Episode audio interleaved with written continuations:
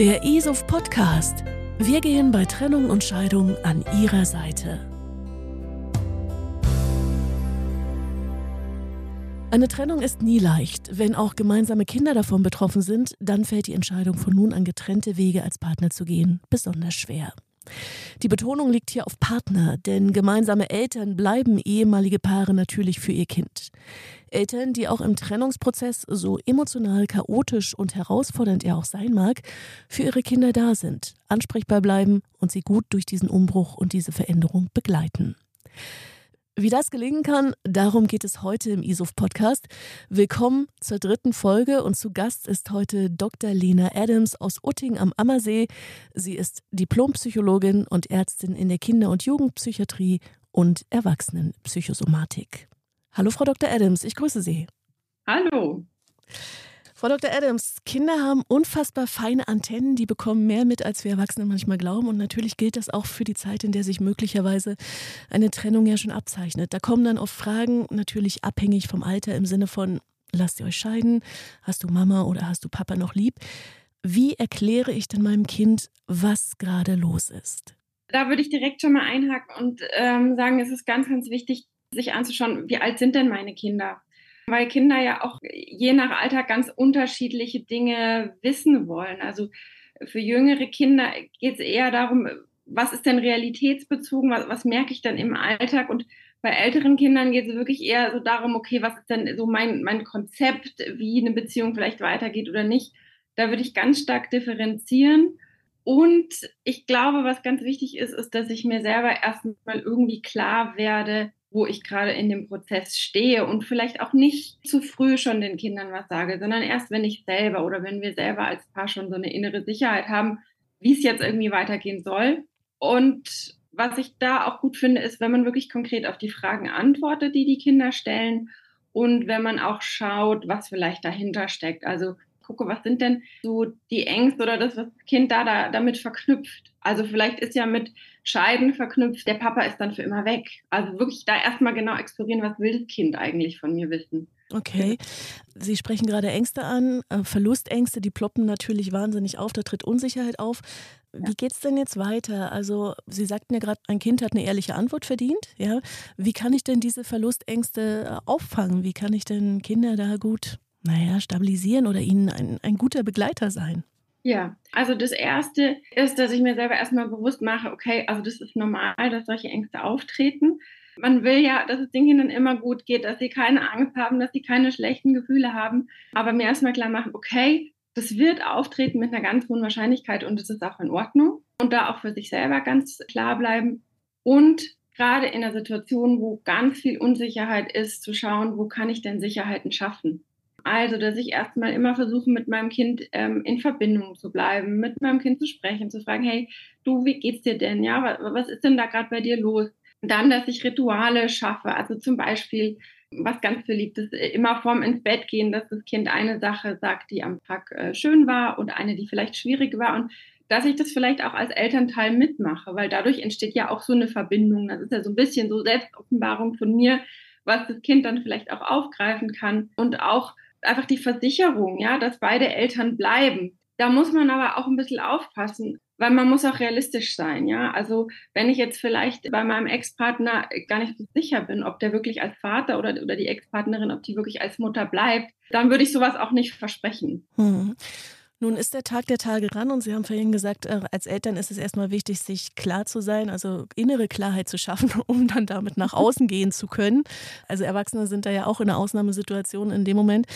Wie sage ich es denn meinem Kind? Also es wird immer schwierig, klar, aber welche Rahmenbedingungen kann ich vielleicht schaffen, ja, um es meinem Kind auf eine in Anführungszeichen schonende Art und Weise beizubringen? Ja, auch da wieder, das kommt total auf das Alter an und auch, was das Kind selber fragt. Also was ich jetzt zum Beispiel mit einem 4-, 5-, 6-Jährigen nicht machen würde, ist, dass ich äh, mir da jetzt so genau überlege, was ich sage und ähm, das ganz steif wird und ich mich mit ihm an den Tisch setze und sage, du, also dein Vater und ich, wir haben beschlossen, wir trennen uns. Das ist für das Kind irgendwie komisch, sondern ist es wirklich besser, wenn das so im Gespräch entsteht und ich wirklich gucke, was will denn das Kind da jetzt genau wissen. Mhm. Wir denken als Erwachsene, wir brauchen dann da so ein großes Konzept und was wir dem Kind jetzt so vorlegen, aber so ist es nicht. Also das Kind baut sich die Welt ja selber aus vielen kleinen Stücken zusammen und da wirklich offen bleiben und immer auf das eingehen, was vom Kind kommt. Und dann natürlich aber konkrete Dinge auch sagen, wie es eben gemacht wird wir ziehen um oder das Nestmodell erklären, je nachdem, was eben da mein Modell ist, was ich oder was wir dann da als Partner bzw. Ex-Partner gewählt haben. Also so wäre es bei Vorschulkindern. Nehmen wir mal ein Stück weiter, ähm, wenn Kinder so in der Vorpubertät sind oder auch in der Pubertät, die sind sowieso schon sehr mit sich beschäftigt. Also ich glaube, da muss ich dann schon anders rangehen. Die stellen ja auch konkretere Fragen. Und auch da würde ich sagen, soweit es geht, ohne zu sehr ins Detail zu gehen, auf die konkreten Fragen zu antworten. Also gerade in der Pubertät, das sind ja schon, sage ich mal, fast äh, Erwachsene, da wirklich auch offen sprechen. Und da muss ich aber immer aufpassen, ja. Ist es jetzt mein Bedürfnis, dass ich dem Kind das alles erzählen will, oder ist es auch das Bedürfnis des Kindes? Aber wenn das Kind konkret fragt, wunderbar, mhm. würde ich darauf antworten. Also nicht mehr zu offenbaren, als in dem Moment auch gerade dran ist, weil dann ist ja wieder genau. die Frage, ja, wer ist jetzt hier gerade bedürftig, ne? Genau, und im besten Falle geht es äh, primär um das Bedürfnis des Kindes oder des Jugendlichen, was total schwierig ist in so einer Ausnahmesituation, weil natürlich ist auch für Eltern Trennung äh, eine Lebenskrise. Mhm. Aber je, je, häufiger ich das wirklich schaffe, da wirklich meine eigenen Bedürfnisse im Kontakt mit dem Kind, nicht generell, aber im Kontakt mit dem Kind zurückzustellen und sie dann, sage ich mal, zu vertagen und an anderer Stelle zu befriedigen, umso besser. Mhm. Nun können die Reaktionen ganz verschieden ausfallen. Bei kleineren Kindern von Ohren zu halten, über Weinen, bei größeren Kindern vielleicht anschreien, was auch immer. Was ist eine gute Reaktion? Ja, gut ist es wirklich, wenn, wenn alles da sein darf und ich das gut begleiten kann, wenn ich da einfühlsam bin, wenn ich Verständnis zeige. Und ich würde die Frage vielleicht nochmal so umdrehen, denn es ist häufig so, dass dieses, man sagt es ja, dass das alles da ist und dass man das alles schön da lässt. Und oft geht es aber ja gar nicht. Und es geht aber ja gar nicht, weil da bei mir als Elternteil was anspringt. Und da würde ich sagen, es geht darum zu gucken, was passiert denn bei mir? Was springt denn da an? Und kann ich das vielleicht zur Seite bitten, ja? Also vielleicht werde ich selber total wütend, wenn mein Kind wütend wird. Dann wirklich zu schauen, okay, das ist jetzt meine eigene Wut, was mache ich denn mit der? Wie kommt, wie, wie kommt die da überhaupt hin, ja? Mhm. Und wie kann die Platz lassen? Weil das ist ja das, was die Kinder eigentlich wollen, dass ich als Elternteil da so einen offenen, inneren, äh, ich sage jetzt mal aufgeräumten Raum habe, wo auch das Gefühl von dem Kind da sein darf. Mhm. Und da muss ich als allererstes bei mir selber gucken. Es ist sehr schwer, aber das ist die Basis. Ja. Nun ist es gar nicht so selten, dass Kinder die Trennung zu sich nehmen, glauben, schuld an der Trennung zu sein. Wie kann man, um in Bildern zu sprechen, diesen Rucksack, den sich Kinder da wirklich aufhalsen, wieder von ihren Schultern nehmen und sagen, das hat nichts mit dir zu tun? Mhm. Also am allerbesten wäre es ja, oder die Wunschvorstellung wäre es ja, dass dieser Rucksack gar nicht erst entsteht. Mhm. Das kann man jetzt nicht immer vermeiden, aber man kann so ein bisschen präventiv wirksam werden, indem man es erstmal klar kommuniziert. Also indem man dem Kind sagt, hey, wir trennen uns, aber du hast da keine Schuld, du kannst da nichts dafür, es hat nichts mit dir zu tun. Das wirklich auch klar zu verbalisieren. Möglichst äh, versuchen, mit diesem inneren Raum, wie ich es eben schon so aufgebaut habe, für das Kind da zu sein. Und Zweitens sich aber auch mal überlegen, was passiert denn oder was für ein Mechanismus passiert denn, wenn ein Kind Schuld auf sich nimmt, weil das lässt sich nicht immer vermeiden. Und das kann man sich so vorstellen, wenn ein Kind so ein Gefühl von Schuld bekommt, dann ist es eigentlich ein Mechanismus der Psyche, um eine gewisse Art von Kontrolle herzustellen. Weil Schuld kann ich ja nur für etwas sein, für das ich mich auch verantwortlich fühle. Und das ist was, was bei Kindern häufig passiert, auch bei Kindern jetzt mit Elternteilen, die vielleicht eine Suchterkrankung haben. Die haben dann so diesen Glaubenssatz, wenn ich weiß, was dazu beigetragen hat, dass Mama und Papa sich streiten oder sich trennen, da muss ich in Zukunft nur ganz genau darauf achten, dass ich genau das nicht mache und dann wird alles gut. Mhm. Und es stimmt ja nicht, aber das gibt dem Kind in dem Moment eigentlich eine Dimension von Kontrolle und es ist so das Gegenteil von der Hilflosigkeit oder von der Machtlosigkeit, die da eigentlich dahinter steckt. Und wenn ich merke, so was passiert bei meinem Kind, ja, dann wird es nicht reichen, dass ich sage, hm, du bist nicht schuld, weil dieser innere Anteil des Kindes, der glaubt es ja trotzdem. Und dann kann ich aber versuchen, wirklich spielerisch damit in Kontakt zu gehen und zu sagen, boah, ich merke, vielleicht gibt es ja sowas in dir, was glaubt, es ist schuld. Was braucht denn dieser Teil? Oder, oder ähm, wenn ich das Bild mit dem Rucksack aufgreife, wie wäre es denn möglich, dass der vielleicht da einen Stein auf dem Rucksack tut? Da wirklich offen bleiben und einfach das explorieren und mit dem Kind sein. Ja. Hm. Nun kommt ja dieses Thema Schuld auch, jetzt nehmen wir mal die Gegenperspektive ein, denke ich, ähm, anders auf den mhm. Tisch, indem meinetwegen das Kind sagt, ich kenne einen Fall, da sagt das Kind ständig zu seiner Mutter, du hast mir mein Leben versaut, weil du hast dich getrennt. Oder es gibt einen anderen Fall, da sagt das Kind ständig zu seiner Mutter, du bist aber schuld. Trennung liegt schon jahrelang zurück. Du bist schuld, dass ich jetzt hier so lebe, wie ich lebe. Was mache ich denn damit? Ja, also die Antwort ist wie so oft. Erstmal würde ich sagen, wirklich schauen, was macht denn das mit mir als Elternteil und wie reagiere ich? Weil oft passiert sowas wie, weil ich will das natürlich nicht. Ich will meinem Kind nicht das Leben versauen. Und dann kommt oft so ein innerer Rechtfertiger, der sagt, ja, aber damals musste ich, weil. Da fühlt sich das Kind nicht so besonders gesehen. Ja, oder ich werde vielleicht wütend und schreie das Kind an. Ähm, oder, oder, oder. Und da wirklich zu schauen, was springt bei mir an, das zur Seite bitten und dann offen sein für das, was das Kind mir da eigentlich erzählt und darauf empathisch einzugehen. Also zu sagen, boah, das ist dein Leben versaut. Das klingt ganz schön groß. Magst du mir davon einfach was erzählen? Wo merkst du das denn? Ähm, und da so einfühlsam wie möglich sein. Und oft ist es ja so, wenn Kinder Sachen immer und immer und immer wieder sagen, dann ist da was noch nicht gehört worden. Da zu schauen, was ist es denn, was ist es denn genau und wie kann ich da in Verbindung bleiben und wie kann ich da offen für mein Kind bleiben und es möglichst nicht persönlich nehmen. Weil in dem Moment persönlich nehmen wird es schwierig. Mhm. Absolut. Ja. Leichter gesagt manchmal als getan. Ne? Also bei, bei, aller, bei aller Achtsamkeit und bei allem äh, Verständnis ist es natürlich trotzdem herausfordernd, in den Momenten dann ruhig zu bleiben und empathisch zu bleiben. Und, ne? Das ist wahnsinnig herausfordernd. Und ich würde sagen, also wenn solche Vorwürfe auch vom Kind kommen, dass ich da selber diesen inneren Raum für mein Kind ähm, dann halten kann, wenn das selber bei mir ganz viele Gefühle auslöst, da würde ich fast sagen, das, das ist schwer, dass man das alleine dann so hinkriegt. Da würde ich vielleicht wirklich schauen, wie kann ich mir denn da Unterstützung suchen? Wo habe ich denn meinen Raum, wo ich gucken kann, was das eigentlich bei mir auslöst? Mhm. Sei das jetzt eine Freundin, sei das äh, therapeutische Hilfe, Beratung, was weiß ich. Mhm. Manchmal verweigern ja Kinder auch den kompletten Umgang, ähm, mhm. teilweise gesteuert durch Ex-Partner oder aber auch nicht. Und dann ja, schwierige Situation. Ich würde als erstes schauen, ob ich mit dem Ex-Partner in Kontakt kommen kann, ja, oder ins Gespräch kommen kann. Dann würde ich versuchen, auch mit dem Kind irgendwie in Kontakt zu bleiben. Und da kommt es jetzt drauf an, verweigert das Kind den Kontakt total oder will es mich einfach nicht besuchen kommen oder ist es vielleicht möglich zu telefonieren und da einfach zu schauen und da auch offen zu bleiben und zu gucken, okay, ja, gibt es da vielleicht irgendwelche Gründe, die mir selber vielleicht gar nicht bewusst sind. Und gleichzeitig aber das auch respektieren und das Kind nicht drängen. Und wenn es da aber wirklich so gar keine Möglichkeit gibt, in Verbindung zu kommen, dann vielleicht wirklich auch zu schauen, ob man sich mal an einen Familientherapeuten oder einen Psychotherapeuten wendet, zu gucken, ist denn da vielleicht ein gemeinsames Gespräch möglich? Wo gibt es da irgendwie Wege? Mhm. Nun hatten Sie vorhin gesagt, klar, ich muss dem Kind antworten, ohne Frage. Also ich will auch dem Kind antworten, falsch ausgedrückt, ich will dem Kind antworten, nicht ich muss dem Kind antworten. Ähm, oft kommt dann die berechtigte Frage nach dem Warum der Trennung. Und nun ist es wahrscheinlich auch wieder altersabhängig, aber was kann ich antworten, ohne jetzt komplett ins Detail zu gehen und äh, Dinge auszusprechen, die das Kind vielleicht A nichts angehen, die B zu komplex sind oder C es auch gar nicht verstehen würde. Also was kann ich sagen, wenn die Frage kommt, warum habt ihr euch getrennt? Mhm.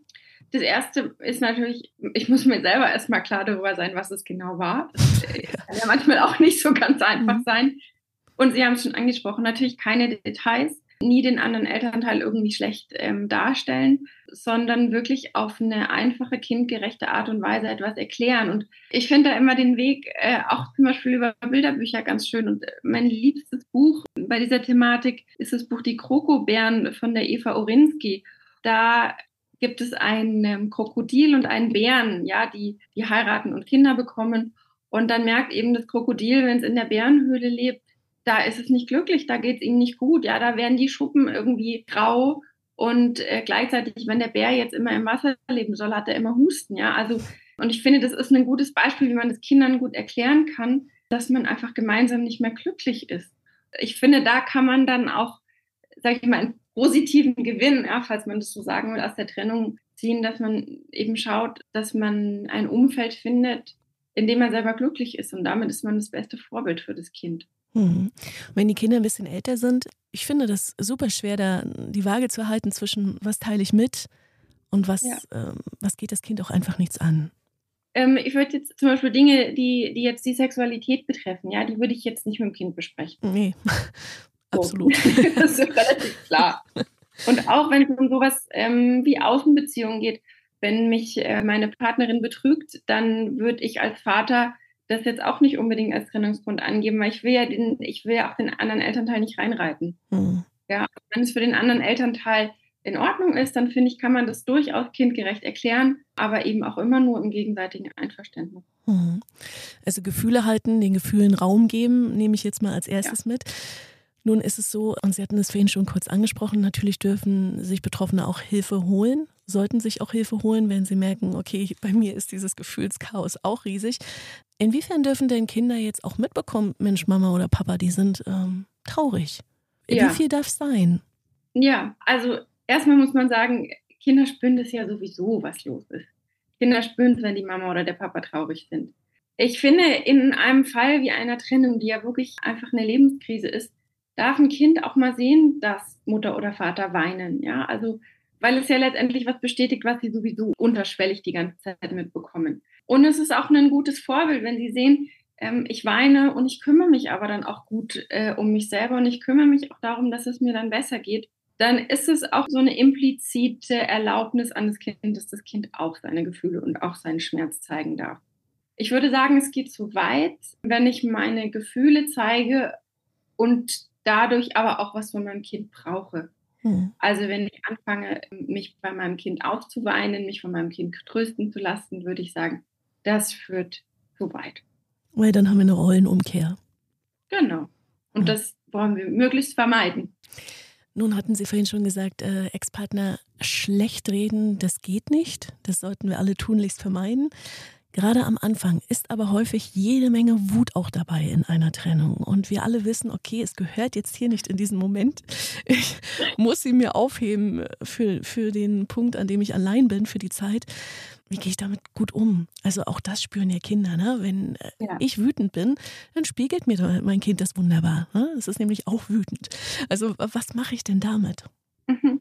Ja, also egal wie wütend ich bin, ich sollte es tunlichst vermeiden, ähm, über den anderen Elternteil zu schimpfen vor meinem Kind. Und wenn ich es wirklich vor Wut nicht mehr aushalte, dann würde ich sagen, ähm, gehen Sie mit Ihrem Handy auf die Toilette und schicken Sie Ihrer besten Freundin eine wütende Sprachnachricht, wo Sie den wütenden Anteil in sich sprechen lassen, ja, äh, dass die Wut einen Raum bekommt, aber halt auch den richtigen Raum und nicht den Raum ähm, vor meinem Kind. Die dürfen schon auch sagen, Mai, ich bin jetzt wütend ähm, auf den Papa, ja, das, das ist schon in Ordnung, solange sie ihn einfach nicht schlecht machen.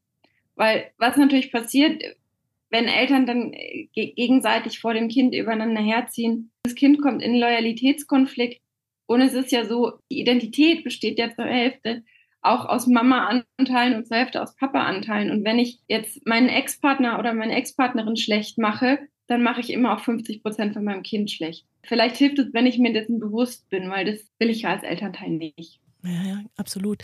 Nun kommt es dennoch vor, dass sowas passiert und es kann sogar so weit gehen, ja, dass wie so eine Entfremdung stattfindet ne, von einem Elternteil, weil da was erzählt wird äh, über die Mama oder den Papa. Wie handle ich ja. denn das am besten? Also erstmal möglichst ruhig bleiben. Wenn ich vorher eine gute Bindung zu meinem Kind hatte, dann ähm, wirklich erstmal durchatmen und da auch drauf vertrauen und im liebevollen Kontakt mit meinem Kind bleiben gucken, ob ich da vielleicht vorsichtig nachfragen kann, was da irgendwie gerade los ist, ohne das Kind jetzt auszuhorchen. Und wenn das Kind dann da auch zumacht, dann auch nicht weiter bohren, aber einfach schauen, ob ich da in der Verbindung bleiben kann. Und wenn ich wirklich merke oder wenn ich, wenn ich wirklich so das Gefühl habe, da ist was im Busch, was vom anderen Elternteil kommt, dann mit dem anderen Elternteil in Kontakt gehen und es ansprechen, nachfragen. Ja, und es ist letztlich ja auch ein Zeichen, dass der andere Elternteil auch Schwierigkeiten mit dieser Trennung hat und dass da beim anderen auch einfach gerade ganz, ganz, ganz viel los ist. Mhm. Manchmal werden ja Kinder auch zum Partnerersatz. Das hatten wir vorhin schon mal ganz kurz, ne? wenn sie als Gesprächspartner fungieren für Themen, die sie nichts angehen oder die auch nicht für sie bestimmt sind. Woran merke ich das denn noch? Haben Sie mal noch so ein paar Beispiele, bei denen ich merken kann, oh, okay, hier switcht aber gerade was und das gehört hier nicht hin? Wenn ich wirklich merke, ich heule mich vor meinem Kind aus, ich fange an, Probleme mit meinem Kind zu besprechen, irgendwelche Details mit meinem Kind zu besprechen, ich wünsche mir, dass mein Kind mich umarmt und tröstet. Ich wünsche mir von meinem Kind Zuspruch.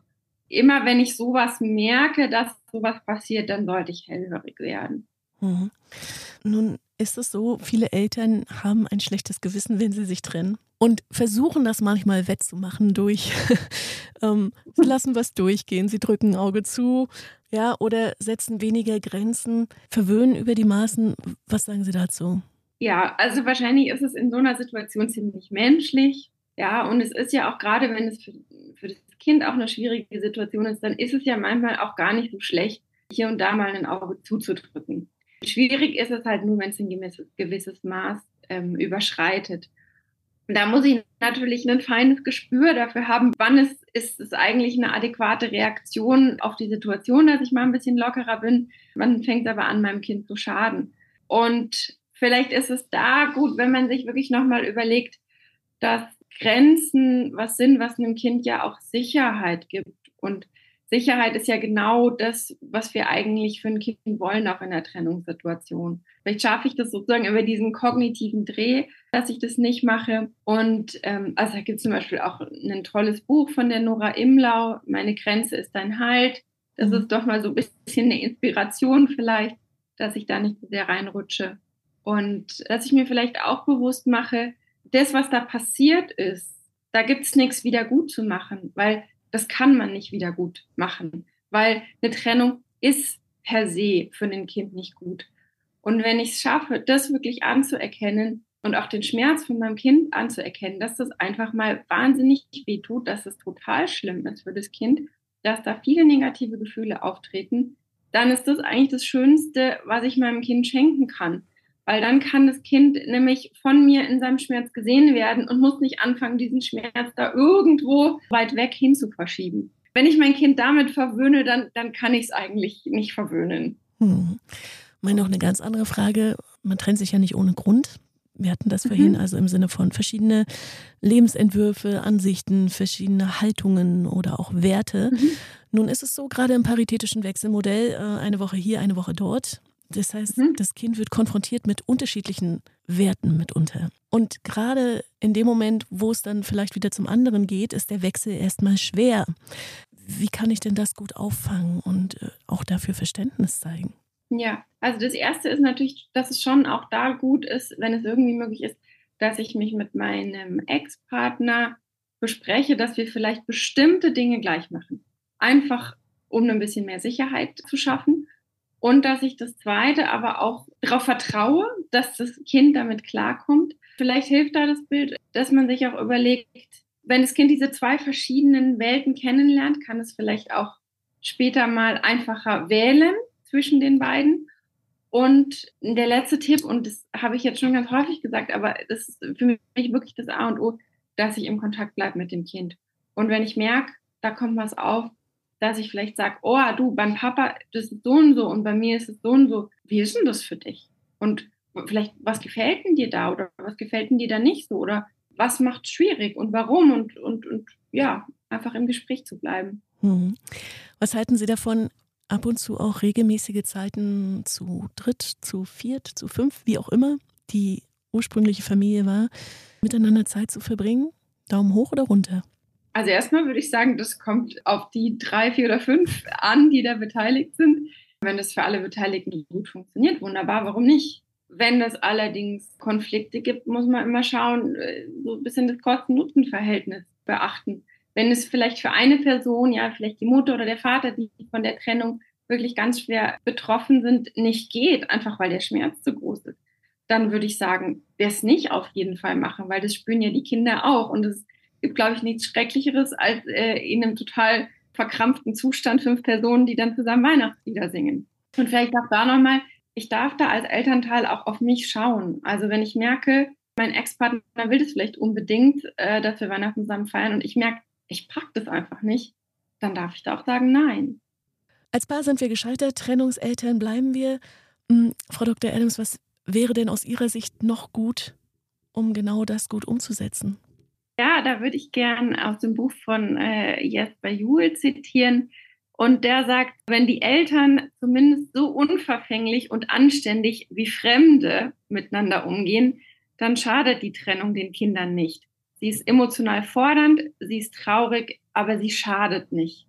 Und das äh, finde ich so einen ganz guten äh, Schlussappell. Und nimmt, wie ich finde, auch Druck raus, den sich Eltern möglicherweise machen.